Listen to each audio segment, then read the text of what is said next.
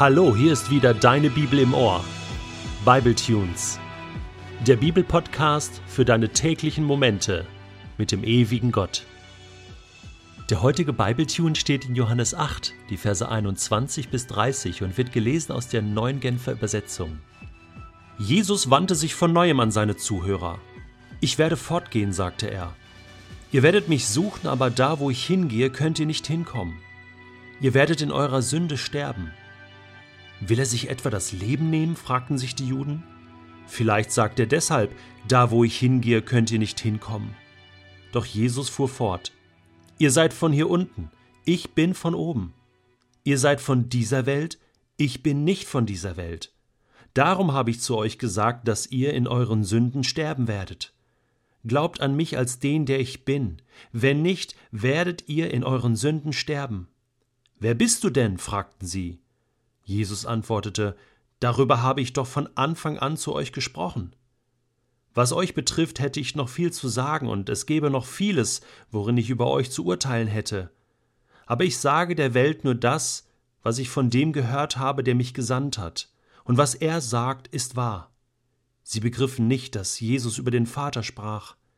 Deshalb sagte er zu ihnen Dann, wenn ihr den Menschensohn erhöht habt, werdet ihr mich als den erkennen, der ich bin, und werdet erkennen, dass ich nichts von mir selbst aus tue, sondern das sage, was mich der Vater gelehrt hat. Und er, der mich gesandt hat, ist bei mir. Er lässt mich nie allein, denn ich tue immer, was ihm gefällt. Als Jesus das sagte, glaubten viele an ihn. Die Antwort auf die Frage Wer bist du, Jesus, ist aus meiner Sicht die wichtigste Frage der Welt. Gibt es sowas? Die wichtigste Frage der Welt? Wer bist du, Jesus? Wer bist du wirklich? Und es scheint, als hätte Johannes ein ganzes Evangelium geschrieben, um diese Frage zu beantworten. Ganz häufig heißt es Ich bin der Weinstock. Ich bin der gute Hirte. Ich bin der Weg, die Wahrheit und das Leben. Ich bin das Licht der Welt. Ich bin die Tür. Ich bin die Auferstehung und das Leben. Ich bin. Ich bin. Und dieses Ich bin kommt auch hier in diesem Text vor. Da heißt es in Vers 24, Darum habe ich zu euch gesagt, dass ihr in euren Sünden sterben werdet, glaubt an mich als den, der ich bin. Und wenig später, am Ende, wenn ihr den Menschensohn erhöht habt, werdet ihr mich als den erkennen, der ich bin. Und dieses Ich bin, das ist nicht zufällig.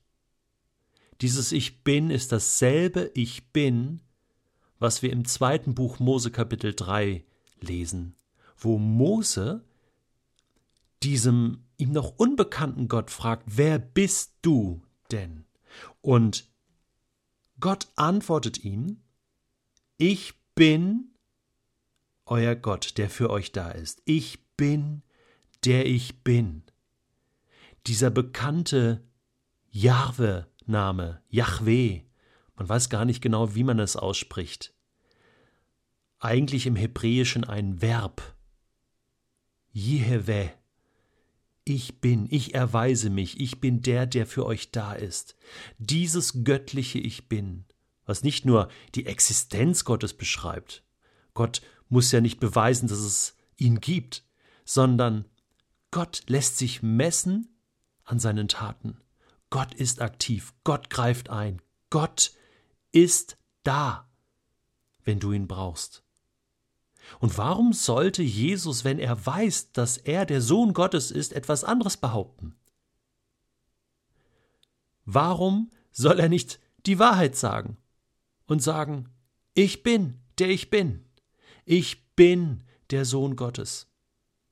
Und warum sollte er, wenn er nach persönlichem Erfolg sucht, nach einer Rabbinerkarriere, ohne jemals als Rabbi ausgebildet worden zu sein, was ist wenn er danach strebt, danach sucht, nach irgendeiner Philosophie, warum soll er sich dann kreuzigen lassen? Warum rennt er dann bewusst in sein Unglück? Und deswegen sagt er, wenn ihr mich dann erhöht habt, wenn ich dann an diesem Kreuz hänge, dann werdet ihr erkennen, wer ich bin. Jesus sagt, es gibt eine Voraussetzung und das ist die gleiche wie damals bei Mose beim Volk Israel. Es ist die gleiche Voraussetzung wie bei den Zuhörern von Jesus. Er sagt, Glaubt an mich als den, der ich bin. Glaubt an mich als den, der ich bin, Jehwe, Yahweh. Und es ist so faszinierend, dass nach dieser Rede von Jesus am Ende steht, als Jesus das sagte, glaubten viele an ihn. Das kann man menschlich nicht beschreiben. Glaube ist ein Akt des Wollens, des sich Entscheidens, sich auf Gottes Seite schlagen, zu sagen, Herr, ich will glauben. Und die Menschen damals haben das getan. Das ist keine rationale Überzeugung. Es ist nicht, dass sie gesagt haben, okay, Jesus, du hast gewonnen, du hast einfach die besseren Argumente, wir haben ja keine Chance sondern es war eine Herzensentscheidung. Es glaubten viele an ihn. Und auch ich, als ich vor circa 30 Jahren meine Entscheidung für Jesus getroffen habe, war es keine rationale Entscheidung, sondern eine Entscheidung des Herzens. Plötzlich wusste ich in meinem tiefen Innern, Jesus ist der, der er ist, der, der er behauptet zu sein der Sohn Gottes. Und ich wusste, wenn ich nicht an diesen Sohn Gottes jetzt glaube, werde ich in meinen Sünden und Fehlern, in meiner Trennung von Gott sterben. Und deswegen ist die Beantwortung dieser Frage, wer ist Jesus für dich, deine wichtigste Frage, die es auf dieser ganzen Welt gibt. Und ich wünsche dir, dass du eine Antwort darauf findest und diese Antwort festhältst, dein Leben lang. Am Ende des heutigen Bibletunes möchte ich ein großes Dankeschön loswerden. Wir haben ja zweimal dazu aufgerufen, Bibletunes finanziell zu unterstützen. Und es sind von 15.000 Hörern bereits 150, die Bibletunes regelmäßig oder auch unregelmäßig unterstützen. In den letzten zwei Wochen sind da nochmal locker 20 bis 30 neue Spender dazugekommen.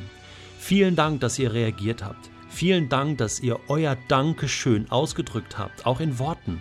Mich erreichten einige E-Mails und persönliche Nachrichten. Äh, eine Frau zum Beispiel schrieb mir, dass sie Bibletunes erst seit ein paar Tagen wirklich hört und hat eine ganz große Spende an Bibletunes getätigt. Ich kann nur sagen, danke, dass du Gott vertraust. Danke, dass du in sein Reich investierst und weiter so denn dann kann es auch mit Bible Tunes weitergehen.